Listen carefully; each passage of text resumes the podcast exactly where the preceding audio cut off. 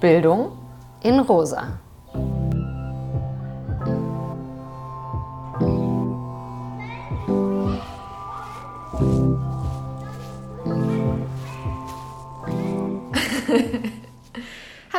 Willkommen, Songül. Hallo, herzlich willkommen, Nina. Herzlich willkommen, ihr Hörende. Wir freuen uns, dass ihr auch heute wieder beim Bildungspodcast Bildung in Rosa dabei seid. Wir haben uns heute ein Thema ausgesucht, was gesellschaftlich ziemlich unter die Kappe fällt. Und zwar frühkindliche Bildung. Und nicht nur gesellschaftlich, oder wir sind ja auch Teil dieser Gesellschaft, auch bei uns hat das bislang zu wenig Relevanz gehabt und wir wollen das sehr gerne ändern. Wir haben dazu zwei Profis eingeladen, Nadine Hübener und Alessandro Novellino. Beide arbeiten in der GEW, beide arbeiten in diesem Feld und mit den beiden haben wir ein total spannendes Gespräch dazu geführt.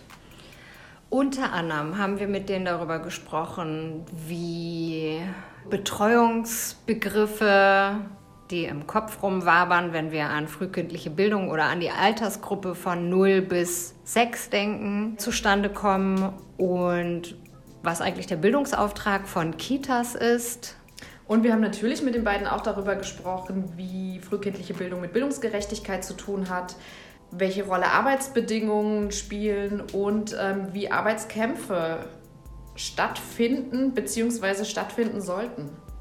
Wenn ihr auch gespannt seid, es lohnt sich auf jeden Fall reinzuhören. Viel Spaß!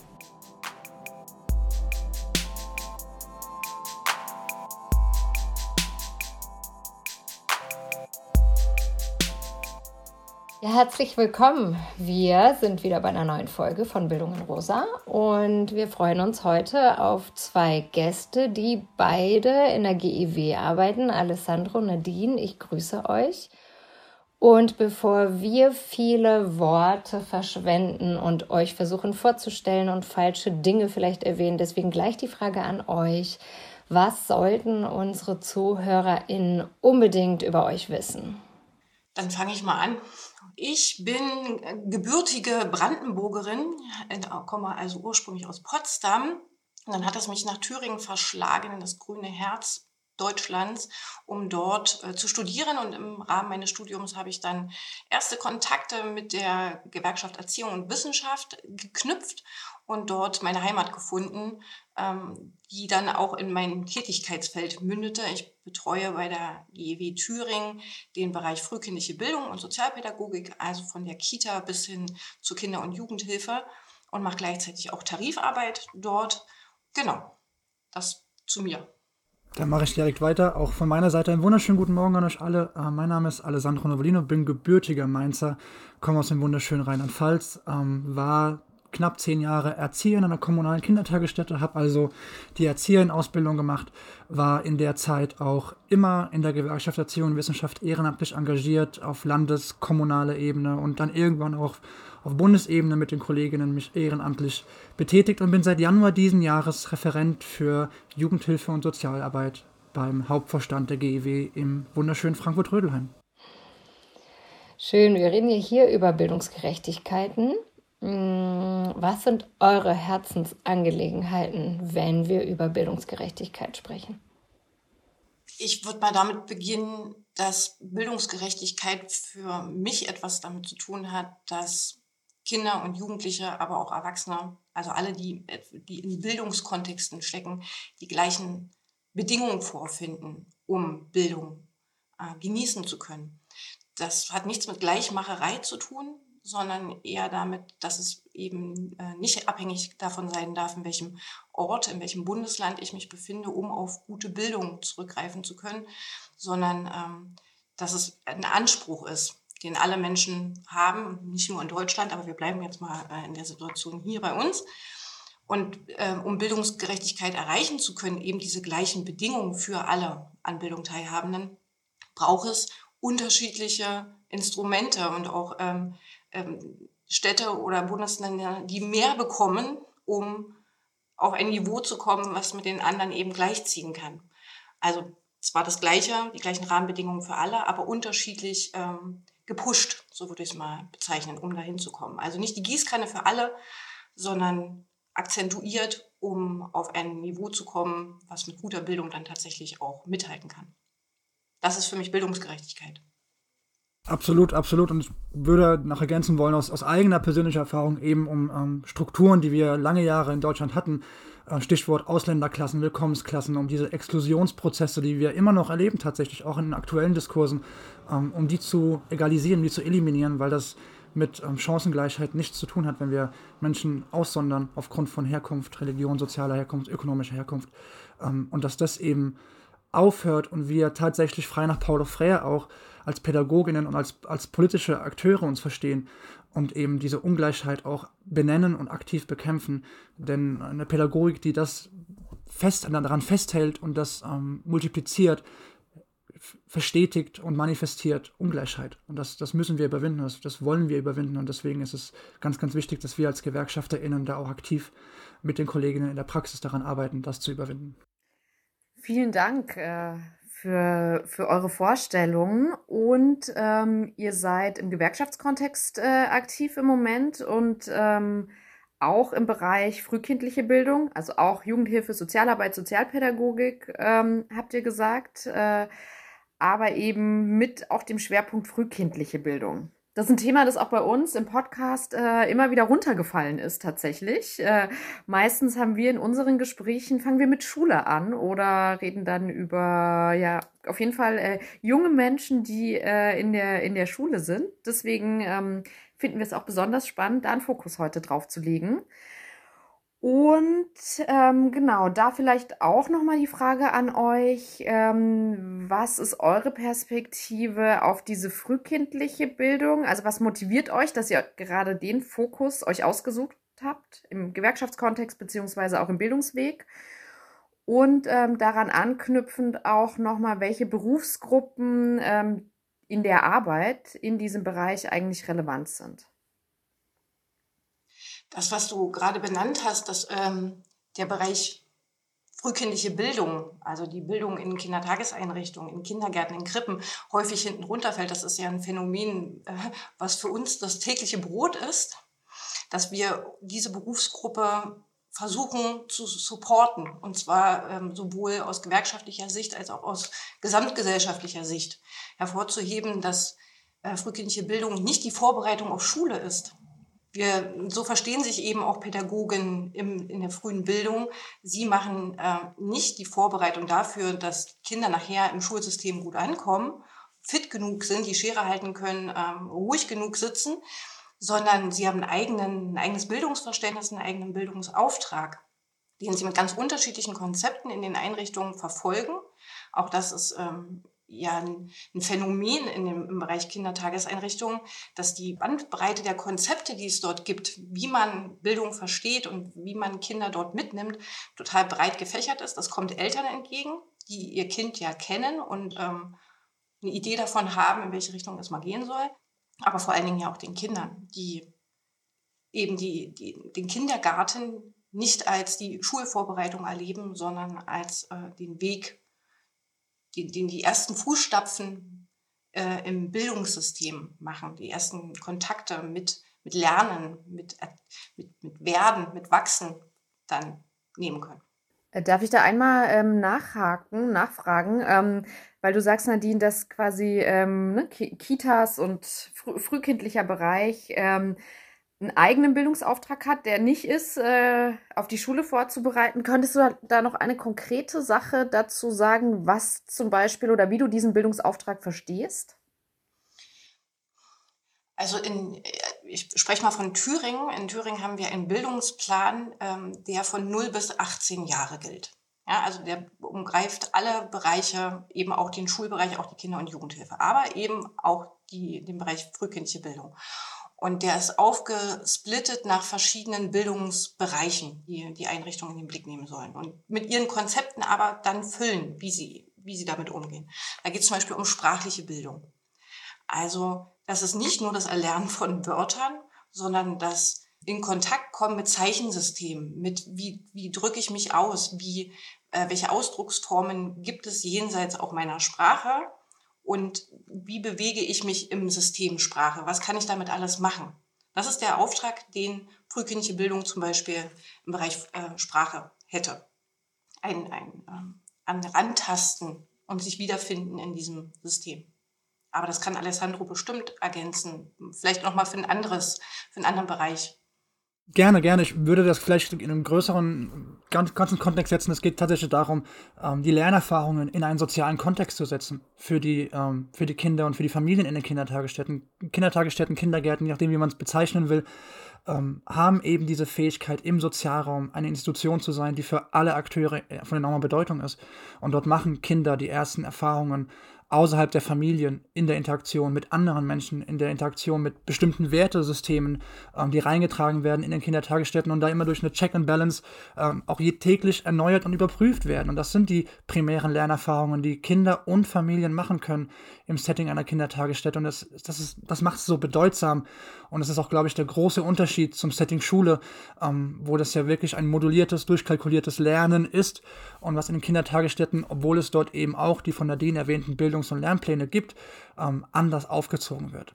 Also wirklich der Weg ist das Ziel und nicht das, was am Ende bei rauskommt. Nicht das Outcome ist entscheidend, sondern wie komme ich als Individuum dahin, um meine individuellen Lernerfahrungen und Lernprozesse in meinem Tempo, in meiner Geschwindigkeit, mit meinen Bedarfen auch überein, übereinzustimmen. Und das ist tatsächlich etwas, was gesellschaftlich noch viel zu wenig in den Fokus geraten ist in der Bedeutung von Kindertagesstätten, nämlich dieses individuelle der, der Lernprozesse, die dort ermöglicht werden, anhand dieser von Nadine eben wunderbar erwähnten diversen Konzepte, die wir haben, die sich auch immer danach orientieren, welche Begebenheiten haben wir als Einrichtung vor Ort, welche Ressourcen haben wir und auch welche Kompetenzen bringen wir als Erwachsene, als Fachkräfte mit, um den Kindern diese Lernerlebnisse zu ermöglichen. Also das ist tatsächlich ein, ein Keypoint, ein, ein Schlüsselpunkt der Kindertagesstätten und warum die Bildung dort so bedeutsam ist und weit mehr als das ist, was wir in den Diskursen gesellschaftlich momentan mitbekommen. An der Stelle hm, fände ich das nochmal spannend von euch zu hören, weil wir haben ja auch gesagt, uns fällt es auch immer weg äh, oder runter. Und du, Nadine, hast ja auch gesagt, ja genau, das ist ein gesellschaftliches Phänomen, womit ihr jeden Tag äh, zu kämpfen habt. Was sind eure Erklärungen? Warum ist es so, so ein wichtiger Bereich an Bildung, äh, der einfach so wenig Bedeutung findet? Ich fange mal eher mit dem Negativen an, warum er eben äh, gesamtgesellschaftlich noch nicht die Bedeutung hat, die wir in ihm sehen. Ähm, weil, weil er als Betreuung äh, häufig fokussiert wird, als Möglichkeit äh, für die Mütter, Väter arbeiten gehen zu können. Und nicht als eigenständige Möglichkeit für die Kinder, ähm, erste Schritte im Bildungssystem zu machen, sondern sie werden dort gut betreut und äh, die Eltern, die äh, Erziehungsberechtigten können ihrer Arbeit nachgehen, können für das System produktiv sein und können am Nachmittag ihr Kind dort wieder abholen. So verstehen aber eben die Pädagoginnen in den Einrichtungen ihre Arbeit nicht. Sie sehen schon, dass sie ein Betreuungs, eine Betreuungsmöglichkeit den Kindern geben. Das wird er jetzt nicht verneinen. Natürlich sind sie dafür da und Aufsichtspflicht spielt da auch eine Rolle, also der rechtliche Rahmen für Aufsichtstätigkeiten. Aber das ist nur der Rahmen, der gesteckt wird für die pädagogischen Inhalte. Und das ist der Fokus, den, den eben Erzieherinnen äh, und Erzieher, Kindheitspädagogin, Sozialarbeiterin in Kitas mitbringen. Den wir als Gewerkschaft Erziehung und Wissenschaft voranstellen. Uns geht es nicht um den äh, rechtlichen Rahmen der Betreuung, sondern wir wenden uns den Inhalten zu und wollen da die Kolleginnen und Kollegen stärken, äh, eine gute Arbeit zu machen.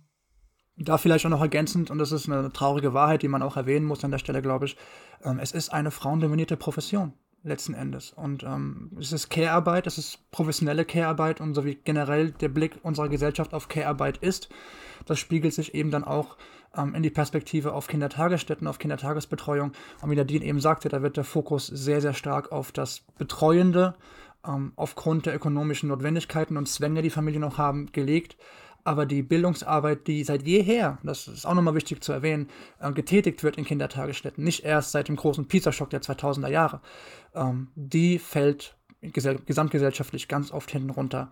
Ähm, weil sie nicht dem gleichen Stellenwert zugeschrieben bekommt wie Bildung in Schule ab Sek 1. Ich glaube, die Grundschulkolleginnen könnten da auch ein ähm, Jammerlied drüber singen, wie wenig geachtet ihre Arbeit tatsächlich in dem Grundschulbereich ist. Also das sind da, sieht man eben auch schon, welche Geschlechterdiskriminierung da immer noch in der Gesellschaft sich manifestiert mit Blick auf ähm, die Kindertagesbetreuung, aber auch die Grundschulen. Da fällt mir noch ein Aspekt zu ein, dass es ähm, nicht, nicht erst auch nicht erst begonnen mit PISA, aber ähm, durchaus so, so zeitlich zu verorten äh, zu dieser Zeit, dass es den Pädagoginnen in den Einrichtungen zunehmend gelingt, ihre Arbeit eben auch transparent zu machen. Also wenn das eine Blackbox ist, auch für die Eltern eine Blackbox ist, was in der, in der Einrichtung eigentlich passiert, dann nehmen Eltern wahr, ich bringe mein Kind morgens hin und hole es nachmittags wieder ab. Und wenn ich es frage, was hat es gemacht, dann kann es mir vielleicht ein schönes Lied vorsingen oder ein gemaltes Bild zeigen. Das wäre der Output dieses Tages. Wenn ich aber meine Arbeit transparent machen kann, gegenüber den Eltern, durch Lerngeschichten, durch Bildungsportfolios. Also all das ähm, auch Eltern daran teilhaben lassen. Elternarbeit ganz anders für mich denke. Auch das äh, ist ja durchaus nicht selbstverständlich gewesen vor 30 Jahren, dass man Elternabende macht und diese Elternabende tatsächlich Bildungsinhalte hatten, dass man an Themen gearbeitet hat. Ähm, das gelingt zunehmend immer besser. Da sind wir, glaube ich, auf, äh, auf einem Niveau, das dass Eltern, wenn sie dann hingucken wollen, wenn sie ähm, teilhaben wollen an diesem Bildungssystem, frühkindliche Bildung, das mittlerweile sehr gut können. Was, äh, was mich an der Stelle, wenn man nochmal auf die politische Ebene guckt, ärgert, und das ist kein äh, spezifisches Problem in Thüringen, ähm, sondern tatsächlich bundesweit und auch auf Bundesebene angesiedelt, ist, dass Politik Kita oder die Elternarbeit häufig so versteht, dass es gar keine inhaltliche Arbeit mit Eltern ist, sondern man will Eltern entlasten. Also zum einen durch das System, aber wir reden hier auch über Befreiung von Gebühren, also die kostenfreie Kita. Äh, GEW ist für kostenfreie Bildung von Anfang an. Das hat eben auch etwas mit Bildungsgerechtigkeit zu tun, dass man die, den Rahmen so strickt, dass äh, Bildung für alle möglich sein muss und demnach kostenfrei. Aber wenn, äh, wenn Politik das so verengt auf, wir wollen ähm, Kitas kostenfrei machen, damit so viele wie möglich dieses System nutzen, damit so viele wie möglich Arbeitnehmerinnen und Arbeitnehmer danach äh, frei haben, um arbeiten gehen zu können, dann ist das viel zu kurz gedacht.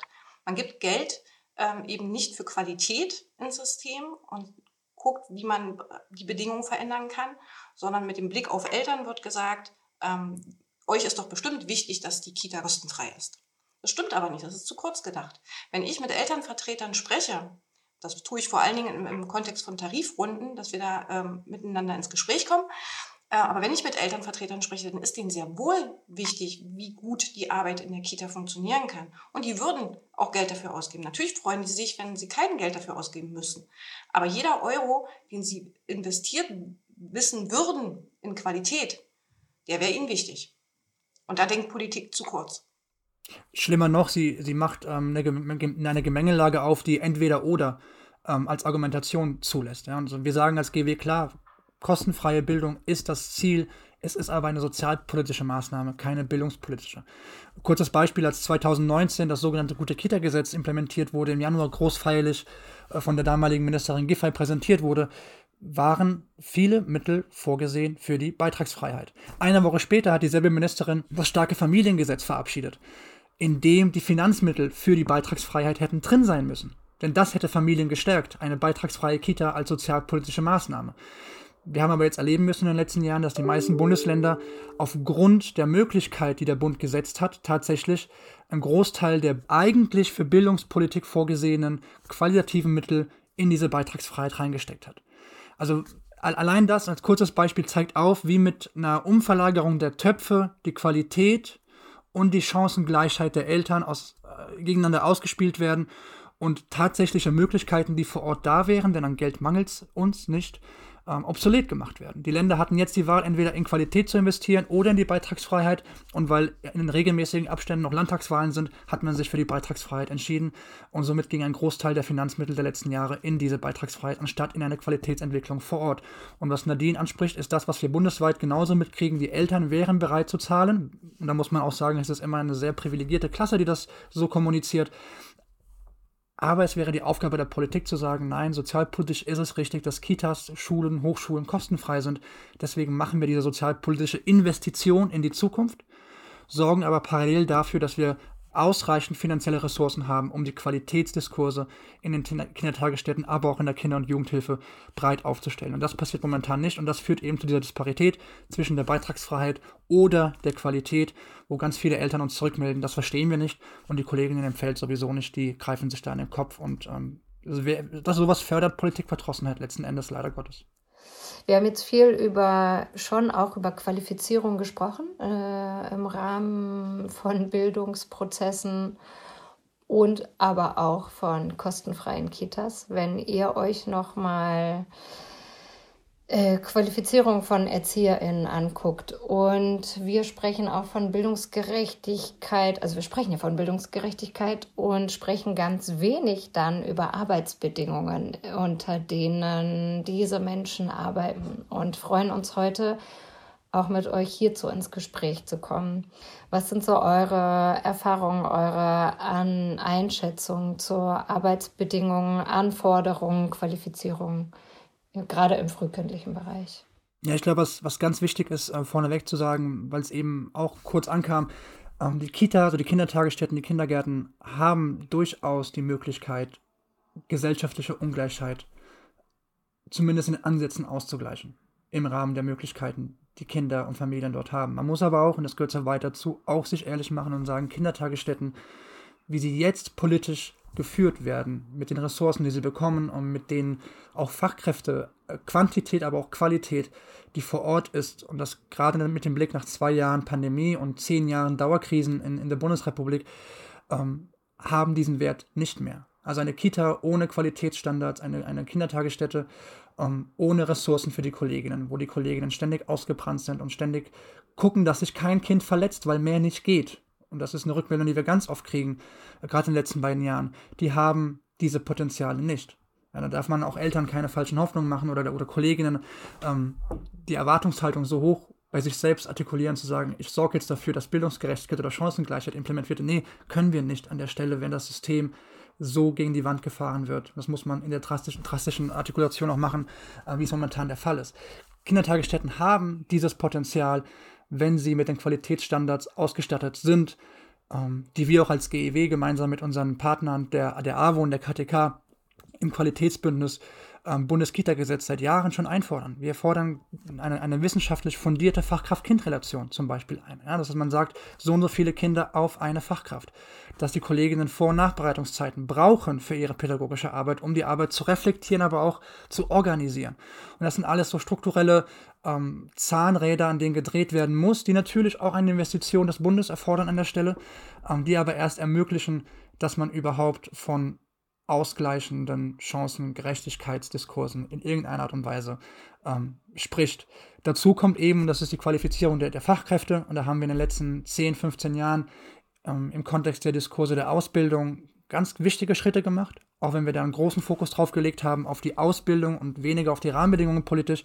Da gibt es über die KMK Empfehlungen, die in vielen Bundesländern umgesetzt wurden, ähm, wo viele Kolleginnen, für die eine rein schulische Ausbildung nichts gewesen wäre, durch dieses berufsbegleitende slash praxisintegrierte Ausbildungsformate ähm, durchaus einen Schritt in die frühkindliche Bildung gemacht haben und auch verblieben sind.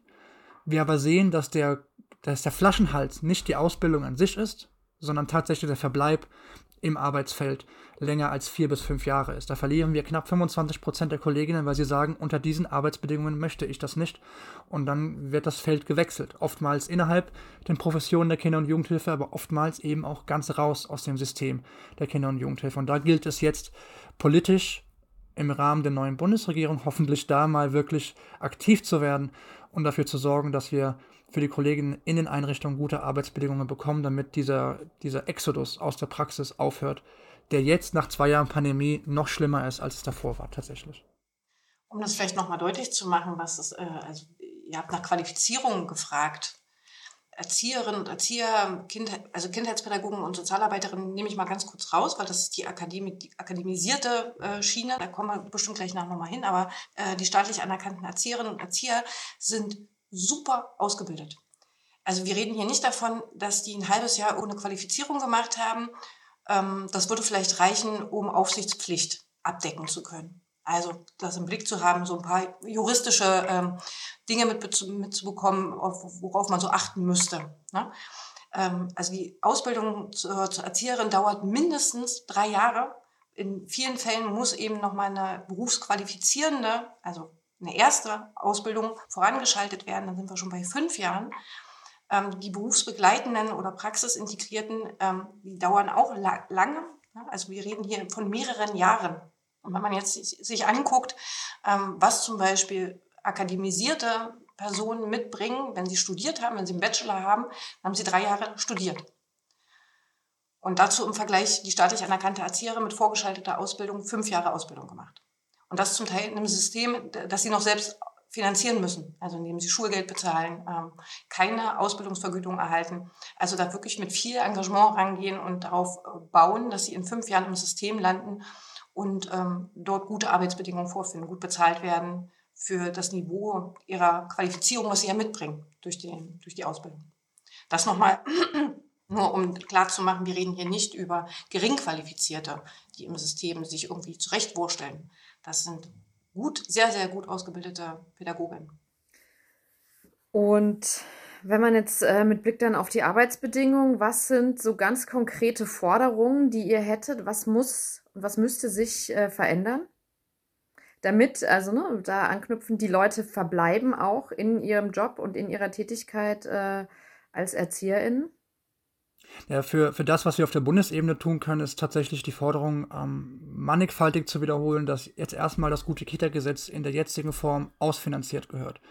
Da erleben wir gerade auf, auf bundespolitischer Ebene ein, ein Hickhack und ein, ein, ein Nichtwissen, wie es weitergeht, ähm, was der Konsequenz hätte, dass die positiven Schritte, die erreicht worden sind in den letzten drei bis vier Jahren, ähm, zunichte gemacht werden würden, weil die Länder dann vollständig mit der Finanzierung beauftragt werden und der Bund sich komplett rausziehen würde. Also das muss jetzt passieren. Da muss es vom Bundesfinanzminister ganz klar einen Plan geben, wie die bisherigen Mittel verstetigt und ausgebaut werden können. Und im nächsten Zuge brauchen wir ein gutes Kita-Gesetz, was den Namen auch tatsächlich verdient, und ein bundesweites Kita-Gesetz ähm, im Umkehrschluss auch ist, also mit den eben erwähnten wissenschaftlich fundierten ähm, Leitplanken, Rahmenbedingungen, die dann eben tatsächlich ein einheitliches Aufwachsen unabhängig der Postleitzahl überhaupt erst ermöglichen. Also sprich, dass man einen wissenschaftlich fundierten Fachkraft-Kindschlüssel hat, dass man die Vor- und Nachbereitungszeiten hat, dass man aber auch prekäre Beschäftigung in den Kindertagesstätten entgegentritt, indem man den Kolleginnen, die lange, lange in den Kitas arbeiten, ohne eine Fachausbildung zum Beispiel, dass man denen Möglichkeiten gibt, sich weiter zu qualifizieren und da eben ökonomisch auch sich abzusichern, Stichwort Altersarmut, was viele Kolleginnen ähm, zwangsläufig betreffen wird. Aber auch nach oben die Perspektiven zu schaffen, zu sagen, Kolleginnen, die die staatliche Anerkennung zur Erzieherin haben, müssen nicht damit verbleiben. Es gibt noch außer Leitungstätigkeiten durchaus andere spannende Gebiete ähm, der Weiterqualifizierung, die dann aber wieder ins Kitasystem zurückgekoppelt werden müssen. Also es bringt uns nichts, wenn das eine Erzieherin, eine, eine Sozialarbeiterin wird, die dann beim ASD arbeitet. Ähm, das ist gut für den ASD, weil da auch ein enormer Fachkräftemangel ist, aber für die Kindertagesstätten geht eine Kompetenz verloren. Also auf der einen Seite diese Kompetenzorientierung bei den Kolleginnen in der Weiterqualifizierung eröffnen, die Arbeitsbedingungen der Erzieherin vor Ort effektiv verbessern und gleichzeitig eben die Perspektiven für die Zeit nach der Ausbildung ähm, bundesweit schaffen, dass man eben diese Diversität der Professionen, die es brauchen wird in Zukunft, auch tatsächlich sich widerspiegeln und dann kommen wir als Gewerkschaften ins Spiel, ähm, diesen diversen Professionen auch eine tarifliche Eingruppierung ähm, wieder zu erlangen, damit die Kolleginnen auch für ihr Studium, für ihre Weiterqualifizierung auch das richtige Entgelt bekommen. Das wäre das Drei-Phasen-Modell, was wir uns da wünschen würden auf Bundesebene. Und ich würde mal an den Bereich ähm, tarifliche Abbildung anknüpfen wollen. Was ich bundesweit erlebe, ist ein Kampf um, um Wertschätzung. Die Kolleginnen wollen nicht, dass sie ihre Ausbildung in einem Bundesland machen und dann wechseln, zum Beispiel nach Thüringen und feststellen, hm, hier wird meine Ausbildung gar nicht so anerkannt. Ich werde jetzt hier als Nichtfachkraft behandelt, weil ähm, dort nicht staatlich anerkannte Erzieherin steht, sondern vielleicht äh, Pädagogin für, den, für, den, für die frühe Bildung. Ja, diese, diese Kämpfe, die eben auch dazu führen, dass, dass man von diesem System irgendwann genug hat und sagt, ähm, scheinbar bin ich hier nicht gewünscht, scheinbar braucht man mich nicht, scheinbar ähm, habe ich die falsche Ausbildung. Und dann dem System wieder verlustig gehen. Das ist so die, ähm, die Schiene, die ich auch erlebe. Und die eine Sache ist ja die grundständige Ausbildung. Und was Erzieherinnen und Erzieher aber ganz viel machen, ist sich weiterqualifizieren. Und zwar gar nicht unbedingt mit dem Ansatz, ähm, ich möchte studieren, weil ich die Leitung haben möchte oder eine herausgehobene Aufgabe bekommen möchte, sondern aus einer intrinsischen Motivation. Ich möchte mich weiterbilden, ich möchte weiter darüber nachdenken, wie gute Bildung bei mir in der Einrichtung funktionieren kann. Aber diese intrinsische Motivation, ähm, ein Stück weit kann man die schon begünstigen und auch wieder auffangen und honorieren. Und das machen, das macht, machen Träger nicht, das macht unser Tarifsystem nicht. Ähm, die Kolleginnen sollen sich qualifizieren. Es gibt so zum Teil sogar äh, eine Verpflichtung für Fortbildung, diese wahrnehmen zu müssen, aber spiegelt sich nicht in ähm, tatsächlich monetärer Wertschätzung wieder. Durch einen Bonus, durch eine höhere Eingruppierung, durch einen schnelleren Stufenaufstieg, ähm, durch Aufgaben, die mir dadurch nochmal anders übertragen werden in der Einrichtung. Ich nenne mal hier die ähm, Fachkraft für den Kinderschutz. Ja, das ist eine extra Qualifizierung, die man machen muss. Ähm, das machen die Kollegen on top, weil sie es können und weil sie sich für den Bereich interessieren, weil sie es wichtig finden, aber es schlägt sich nicht in Wertschätzung wieder. Wenn Sie bei einem guten Arbeitgeber sind, dann äh, klopft er Ihnen auf die Schulter und sagt, wie toll Sie sind. Aber das war es dann eben. Und da sprich, sprichst du, da habt ihr jetzt auch schon mehrfach in dem Gespräch dieses die Akademisierung und die Professionalisierung von ErzieherInnen bzw. Beschäftigten in der Einrichtung, wie es zum Beispiel über ein Studium ähm, in der Kindheitspädagogik stattfindet. Ähm, genau, ich finde das ganz spannend. Ich weiß darüber auch relativ wenig und ähm, frage mich, was, äh, wo seht ihr die Vorteile? Was sind die Konsequenzen für ErzieherInnen? Weil zum Beispiel bei dem, was du jetzt gesagt hast, Alessandro, ähm, ne, ist also quasi die Abwägung eine Erzieherin, die eine Weiterbildung macht und dann in eine Leitungsposition kommt, versus die Kindheitspädagogin, ähm, die diese Stelle auffüllt oder ähm, übernimmt, gäbe es ja wahrscheinlich unterschiedliche Pros und Kontras, wie sich entschieden wird, ne? gerade in dem äh, Weiterentwicklung und so weiter. Äh, ja, deswegen vielleicht berichtet ihr einfach ein bisschen über ähm, Vorteile und die Konsequenzen für Einrichtungen für die, äh, und die Beschäftigten. Du hast ja jetzt gerade gesagt, du weißt so wenig über Kindheitspädagogin. Da würde ich ähm, vielleicht erstmal so, so, eine, so eine Basis schaffen. Was heißt es dann eigentlich, Kindheitspädagogik zu studieren? Ähm, dieser Studiengang ist ja noch gar nicht so alt, ne? nämlich äh, viel jünger als die Sozialpädagogik, die schon viele, viele Jahrzehnte da ist. Die Kindheitspädagogik also noch recht frisch, aber innerhalb dieser Zeit ähm, stark ausge, sich ausbreitend, nämlich über alle Bundesländer, über ganz viele Hochschulstandorte. Wir haben mittlerweile 76 Bachelorstudiengänge für den Bereich frühe Bildung. Das ist schon eine ganz schöne Hausnummer. Also in jedem Bundesland gibt es Hochschulen, Fachhochschulen, die genau das anbieten. Wir haben also auch viele Absolventinnen und Absolventen. Aber schlussendlich, wenn man sich anguckt, wie viele dann im Gesamtpersonalanteil in der Kindertagesbetreuung ankommen, dann sind wir bei etwas mehr als ein Prozent der Gesamtbeschäftigten. Das ist wenig. Ja? Also ähm, wir haben uns da eine ganz andere Hausnummer vorgestellt. Und zwar nicht, dass die Kindheitspädagogen dann alle in die Leitungstätigkeit gehen, sondern dass sie tatsächlich im Gruppenalltag eine Rolle spielen. Dass also die staatlich anerkannte Erzieherin zusammen mit der Sozialarbeiterin, zusammen mit der Kindheitspädagogin in einem Team äh, jeweils seine Stärken dort einbringt und nicht abwandert in äh, lukrativere Bereiche äh, jenseits der frühkindlichen Bildung und äh, auch nicht unbedingt in den Leitungsbereich. In Thüringen gibt es einen Studiengang äh, Frühe Bildung, der mittlerweile zugeschnitten ist auf die Leitungstätigkeit. Einfach weil die Fachhochschule erkannt hat, äh, die, die Absolventinnen landen sowieso dort Sie sind nicht lange in der Gruppe, sondern gehen ganz schnell dahin, dass sie die Leitung der Einrichtung übernehmen wollen.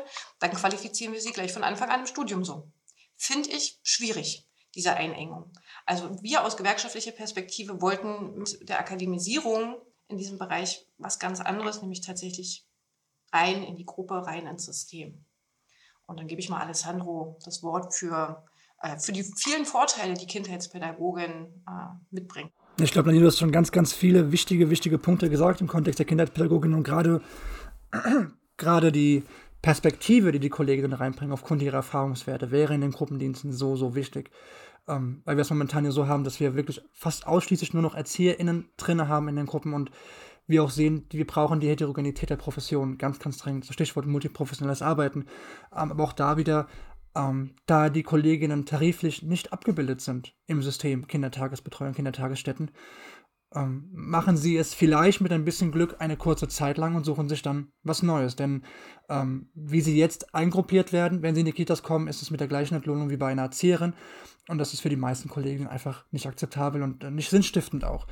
Und es ist, wäre schön, wenn da auch die Träger ihrer Verantwortung nachkommen würden, ähm, den Kolleginnen adäquate Entlohnung anzubieten, wenn sie sie einstellen, aber eben auch Konzepte haben für ihre Häuser, ähm, wo sie diese diversen Perspektiven, nicht nur der Kindheitspädagogin, aber auch der Sozialarbeiterin, der Familienhelferin, ähm, dass die mitbedacht werden bei der Konzeptualisierung der Einrichtungen. Das passiert bundesweit noch viel, viel zu wenig.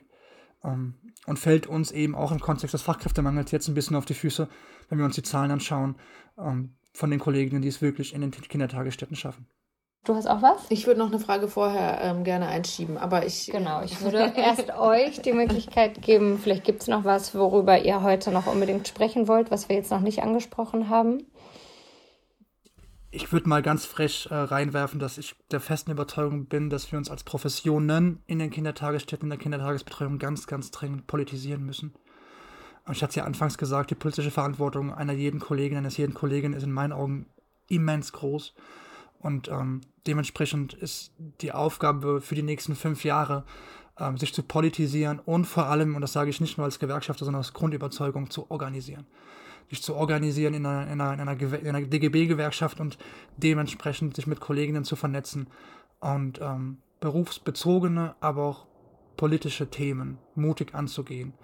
Ähm, wir müssen nicht schweigen, wir müssen kein neutrales Wesen sein ohne, ohne eigene Meinung, ohne eigene Haltung. Ganz im Gegenteil, wir brauchen starke Meinungen, wir brauchen starke Haltungen, gerade von jenen, die so nah an Familien und an Kindern arbeiten, ähm, wie es die Kollegen in den Kindertagesbetreuungen, in den Kindertagesstätten machen. Also das, das muss sich ganz dringend ändern. Wir müssen uns politisieren und müssen uns viel stärker organisieren. Das hätte jetzt auch schon bei mir angeknüpft. Ich gehe jetzt mal hier so rein ähm, zum Thema Arbeitskämpfe und Organizing. Ähm, tatsächlich äh, auf dieser Ebene nochmal zu gucken. Also eigentlich oder ich gehe bei den, ähm, ja, bei den Kämpfen, die ja in dem Bereich auch stattfinden, in den letzten Monaten oder auch in den letzten Jahren vielleicht, ähm, wird sichtbar, dass sich was verändern muss und wird ja auch so eine Organisierung sichtbar. Auf der anderen Seite ähm, könnte ich mir vorstellen, dass auch da wieder in, gerade in dem Bereich frühkindliche Bildung es schwierig ist. Und ähm, so gewerkschaftliche Perspektive, ähm, Organizing, Bereich frühkindlicher Bildung, was, was sollte da noch passieren? Was, was steht da an? Wohin geht's? Also deine Wahrnehmung, dass das durchaus ähm, seit Jahren eine Rolle spielt, da hast du absolut recht. Ähm, ich erlebe trotzdem die Kolleginnen so, dass sie am liebsten einfach ihre Arbeit machen wollen. Und zwar in einem guten System. Und wenn wir dann um die Ecke kommen als Gewerkschaften mit, ähm, wir haben eine Idee, wie wir eure Rahmenbedingungen gut machen könnten und wie wir Veränderungen anstoßen, sowohl tariflich ähm, als auch in den jeweiligen Bundesländern über bildungspolitische Maßnahmen, dann muss die Not schon ganz schön groß sein, bevor die Kolleginnen sagen, okay, jetzt auf geht's. Ähm, eigentlich wollen sie das ist mein Erleben. Äh, Alessandro kann das gerne dann ergänzen und vielleicht auch mit einer ganz anderen Perspektive. Aber eigentlich wollen sie ähm, ihr Ding machen in der Einrichtung und wollen gute Bedingungen vorfinden. Und das, der Druck muss groß sein, bevor sie sagen, jetzt ähm, beteilige ich mich an, an einem Streik zum Beispiel oder ähm, dann schon eher bildungspolitisch in den, im jeweiligen Bundesland, also mal zu einer Demo zu gehen, ein Fachgespräch zu organisieren, ähm, in, im Kollegium zu diskutieren, welchen, welche Personalschlüsse wollen wir eigentlich haben und wie müsste der aussehen, damit wir wirklich so arbeiten können, wie wir es mal gelernt haben, dass wir arbeiten sollen. Ähm, da sind sie schon eher bereit, sich da zu engagieren. Aber auf, äh, wenn ich unseren Organisationsgrad angucke unter den Beschäftigten in der frühen Bildung, dann ist da noch so viel Luft nach oben. Das sind ähm, so wenige Kolleginnen, die für sich erkennen, dass es Sinn macht, sinnhaft ist, sich zu engagieren, dass es tatsächlich Effekte zeichnet. Ähm, und dass es auch was mit einem selbst macht, wenn man sich daran beteiligt hat. Wenn man weiß, dieser kleine Schritt, an dem habe ich auch einen kleinen Anteil, weil ich mich eingebracht habe, der ist mir noch viel zu gering. Dieser Anteil der Kolleginnen, die sich an der Stelle aufmachen und Lust haben, ähm, sich zu engagieren und auch mal wütend werden, auch mal sagen, äh, hier ist eine Grenze erreicht, bei der wir auch nicht mehr weiter so machen wollen, wie uns das System das vorgibt. Hast du eine Erklärung dafür? Also das würde mich jetzt auch noch mal interessieren. Was sind deine Erklärungen dafür, dass das so ist und noch viel Luft nach oben? Also aus der Perspektive eines äh, neuen Bundeslandes würde ich sagen, dass viele Kolleginnen mit der Wende ähm, auch frustrierende Erfahrungen gemacht haben in Richtung Veränderung von Rahmenbedingungen und auch von der Rolle der Gewerkschaften dabei. Ähm, aber das ist ja nun auch schon eine ganze Weile her. Das ist, da sind auch durchaus junge Kollegen nachgekommen, die nichts mehr mit dem Wendesystem zu tun haben. Und ähm, da kann ich nur an das anknüpfen, was Alessandro vorhin gesagt hat. Eine, ich erlebe ähm, die Kollegin häufig als unpolitisch. Und wenn ich keine, keine Sensibilität dafür habe, was das politische System mir an Rahmen vorgibt, sondern wenn ich das so hinnehme und nicht glaube, dass ich es verändern kann, dann engagiere ich mich auch nicht. Und das ist von daher eine ganz große Hausaufgabe, die wir haben, den Kolleginnen aufzuzeigen, wie wirkungsmächtig sie sind und welche Dinge sie verändern können mit dem Blick auf die Bildungspolitik in den Ländern. Da würde ich direkt ergänzen wollen und mich anschließen wollen, Nadine, weil das ist wirklich die Grunderfahrung, die wir bundesweit auch sehen, dieses, dieser Irrglaube, dass Politik was Großes ist, was nur von großen Gestalten gemacht werden kann und ich, kleiner Mensch vor Ort, kann nichts verändern. Und das ist der aller, allergrößte Trugschluss, den man den Leuten nur ins Gehirn pflanzen konnte, weil Politik passiert vor Ort, ähm, in der Kommune, in meiner Einrichtung und es geht um die kleinen Veränderungen, die das Große erschüttern. Und wir haben da ganz, ganz viele Beispiele vor Ort schon gesehen, wo ein, zwei, drei Kolleginnen sich zusammentun und mit Unterstützung der Kollegen aus den Gewerkschaften tatsächlich die Lebensrealität für die Familien in ihren Einrichtungen vor Ort verändern. Man verändert nicht das ganze System sofort. Das stimmt. Aber darum geht es nicht. Es geht darum, das zu schaffen, was man im Rahmen der eigenen Möglichkeiten vor Ort schaffen kann. Und da bin ich davon überzeugt, dass jede Kollegin, jeder Kollege Punkte finden würde, dafür einzustehen und zu kämpfen, auch eine Meinung dazu hat. Aber tatsächlich, und das hat Nadine eben schön rausgearbeitet, nicht nur in den sogenannten neuen Bundesländern, auch in den alten Bundesländern, wir haben jetzt 30 Jahre einer neoliberalen, unpolitischen Gesellschaftshaltung hinter uns und das hat was mit uns gemacht. Ähm, wir sehen nicht, wo die wirkungsmächtigen Felder bei uns vor Ort sind, sondern schieben immer gerne alles auf die Politik, äh, die da oben gegen uns hier unten und machen gern dieses Narrativ auf, dass wir, wir könnten nichts verändern. Ähm, ich glaube, wir müssen es einfach mal machen. Und wir müssen den Leuten noch zeigen, was machbar ist und was sich verändern kann. Ähm, und da gibt es tausende gute Beispiele aus Kindertagesstätten, aus, aus Kitas, die zeigen, was machbar ist, um einzelne Punkte zu verändern. Und letzten Endes müssen wir uns auch im Klaren sein, wir werden den Schritt machen müssen bundesweit von der Kindertagesstätte hin zum Familienzentrum. Das ist der nächste Entwicklungsschritt für die frühkindliche Bildung. Ähm, und er braucht Ressourcen und er braucht Kompetenzen und er braucht eben vor, alle, vor allem politisierte Kolleginnen. Und als wir 2017 als GEW unsere große Jugendhilfekonferenz in Berlin gemacht haben, kamen ganz, ganz viele Kolleginnen auf uns zu und haben gesagt, wie großartig das war, dass ihr euch mal mit einer politischen Ikone der Bildung, damals Paulo Freire, beschäftigt und da so ein bisschen die, die Theorien auch so nach vorne steht und uns auch wieder klar macht, dass wir durchaus immer noch in einer Klassengesellschaft leben, auch wenn wir dieses Wort so ungern benutzen. Aber es gibt sie tatsächlich noch. Es gibt noch die Unterdrückten, es gibt die Unterdrücker. Und ähm, sich darüber bewusst zu werden und es auch gar nicht als eine Rhetorik aus den 70ern abzutun, sondern es ganz klar und objektiv zu benennen und zu überlegen, wie kann man das überwinden und auch den Unterdrückern klar machen, dass sie selbst zu den Unterdrückten gehören weil das System uns als Ganzes uns in diese Zwänge reinbringt.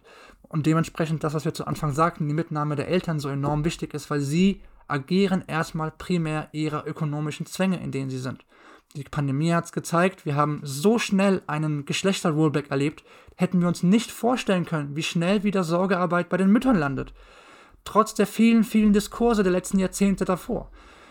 Ähm, und das hat auch viele Kolleginnen schockiert, wie schnell das ging, dass sie nur noch mit Müttern zu tun hatten, plötzlich, weil die Väter hier arbeiten mussten und die Berufsorientierung der Mütter plötzlich gar keine Bedeutung mehr hatte.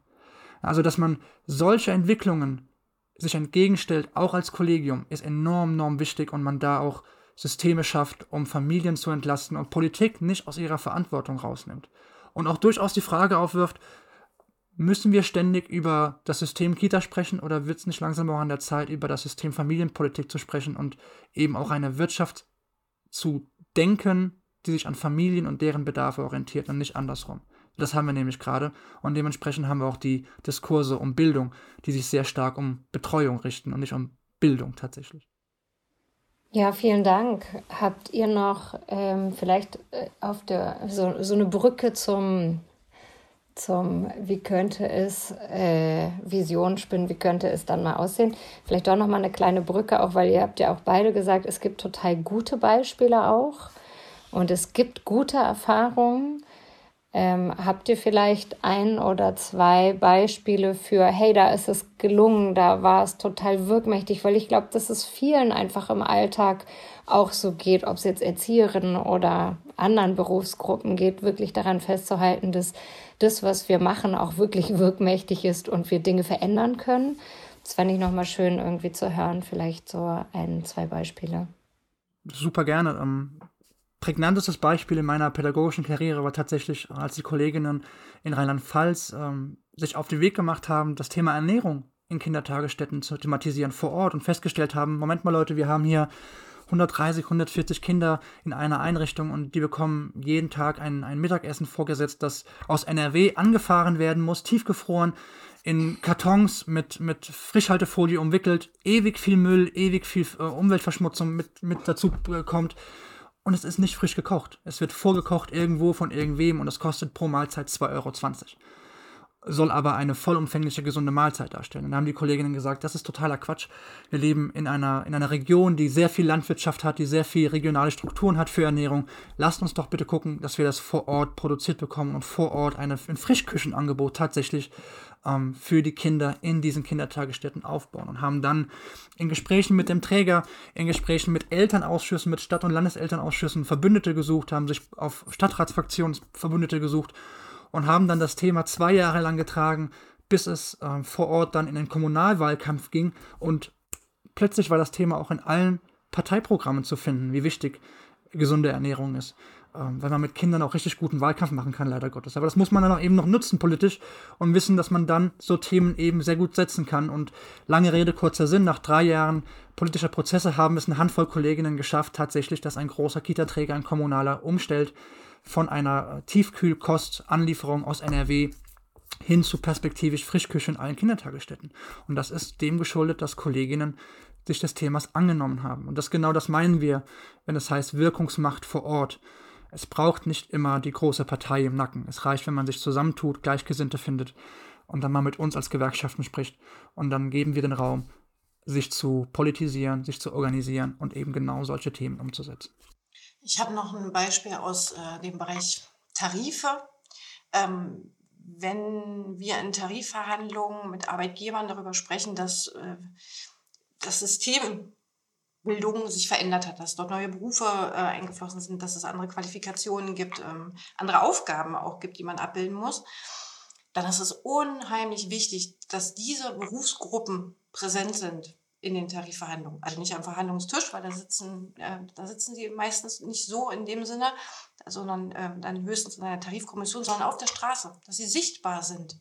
Das hört sich so banal an im Sinne von, guckt da wirklich jemand hin, registriert ein Arbeitgeber, ob die Schulsozialarbeiterin oder die Kindheitspädagogin sich massiv an Streiks beteiligen. Ähm, doch, es wird registriert.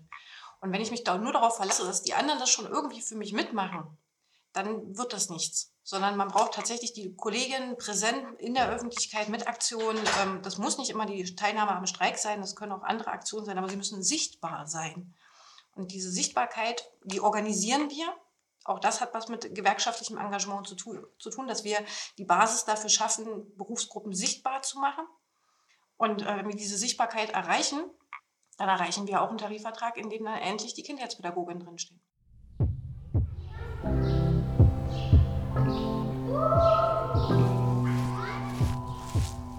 Mit diesem Appell, den Nadine da ja auch an Beschäftigte richtet, sich über die eigene Bedeutung und die Bedeutung von Arbeitskämpfen bewusst zu sein und da mitzumachen und dafür einzutreten, würde ich gerne äh, ergänzen bzw. anknüpfen, dass auch für unsere Arbeit, also für diejenigen, die im Feld der Bildung tätig sind, aber nicht spezifisch im Bereich frühkindliche ähm, Bildung bislang tätig sind, das mitzudenken und mitzuberücksichtigen und als eigene Bildungsinstitution zu begreifen. Das ist was, was mir in diesem Gespräch äh, bewusst wurde und wo ich auf jeden Fall einige Luft nach oben sehe, diesen wichtigen Bereich einfach viel mehr auf dem Schirm zu haben. Ja, und auch aus zwei äh, Perspektiven nochmal, mm, das hat Alessandro unter anderem ja auch nochmal gesagt, als wir danach gefragt haben, warum die denken, dass dieser Bereich so runterfällt in allen Bereichen, äh, also auch gesellschaftlich, hat äh, Alessandro auch davon gesprochen, dass es ja um Care-Arbeit zum größten Teil geht, weil es eben um Kleinkinder geht.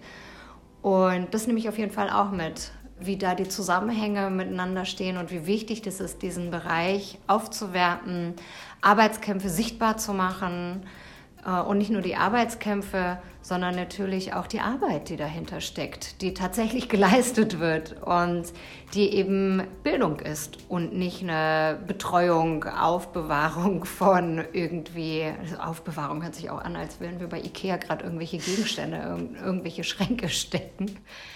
Ähm, genau, und dass der Auftrag ist, eben nicht vorbereitend für die Schule, stillsitzende Kinder zu erziehen, sondern ein eigenständiger Bildungsauftrag. In dem Kinder sich entfalten, entwickeln können. Und äh, das ist ein total schöner Gedanke. Und dafür können wir einfach auch was tun. Wir in dieser Stiftung, das einfach mehr aufs Tableau zu holen und auf dem Schirm zu haben dass es eben ähm, nicht der Bereich ist, der runterfällt, sondern ähm, wo wir aktiv dafür eintreten. Ich habe jetzt nochmal gedacht, auch wir haben ja auch über Bildungsgerechtigkeit gesprochen und wie Kitas äh, für mehr Bildungsgerechtigkeit sorgen können, äh, indem sie eben Bildung für Kinder anbieten. Und dann habe ich auch nochmal gedacht, eigentlich, wir sprechen ja viel auch über kapitalistische Verhältnisse in unserem Bildungspodcast. Und vielleicht ist es eines der wenigen Bereiche, wenn Bildung nämlich nicht vorbereitend für die Schule ist, dann könnte das eines der Bereiche sein, wo diese kapitalistische Verwertungslogik nochmal so ein bisschen in Frage gestellt wird, wenn wir das schaffen würden, äh, Bildung so zu sehen, dass Bildung die Entfaltung jedes Kindes sein könnte. Das ist ein total schöner Gedanke und ähm, ich finde fast schon ein abschließender Gedanke. Und wie geht's weiter mit dem Podcast? Ich kann mich an dieser Stelle verabschieden von euch, denn in dieser Rolle, also als Host des Podcasts mit Songül, werde ich hier nicht mehr zu hören sein. Denn ich höre auf, in der Rosa-Luxemburg-Stiftung zu arbeiten und gehe in ein Feld, das auch total wichtig ist und äh, werde zukünftig in der Schule arbeiten und habe dann hoffentlich die Gelegenheit, von Songül in meiner neuen Rolle hier eingeladen zu werden und aus einer anderen Perspektive über das Thema inklusive Bildung und Bildungsgerechtigkeit zu sprechen. Songül, wie ist es bei dir? Nina, vielen Dank für die wunderschöne Zeit. Einige von euch wissen das vielleicht, andere nicht. Wir sind ja seit zwölf Jahren verheiratet hier auf der Arbeit. Deswegen geht nicht nur der Podcast an dieser Stelle zu Ende, sondern eine lange gemeinsame Reise an Bildungsarbeit. Und ich freue mich natürlich, wenn wir wieder Punkte finden, gemeinsam ins Gespräch zu kommen, weil du bleibst ja der Bildung treu quasi. Und ich bleib hier, halte die Stellung und freue mich, gemeinsam mit anderen Leuten auch nochmal weitere Formate zu finden und mache dann die Sommerpause. Jetzt, also im Juli und im August, gibt es keine Podcast-Folge und danach komme ich neu sortiert herein und wir werden dann hören, welche Bildungspodcast es dann zu hören gibt. Ja, genau dann ähm, bleibt mir so ein Tschüss mit einem Komma auch auf jeden Fall wehmütig. Danke, dass ihr zugehört habt. Danke, dass ihr mir und uns dieses Format ermöglicht habt, eines Podcasts. Hat mir total viel Spaß gemacht. Ich habe super viele Sachen gelernt und erfahren in dieser Reihe und hoffe, dass es weitergeht und bin schon ganz gespannt. Und ich bleibe einfach bei einem bis bald. Tschüss. Tschüss.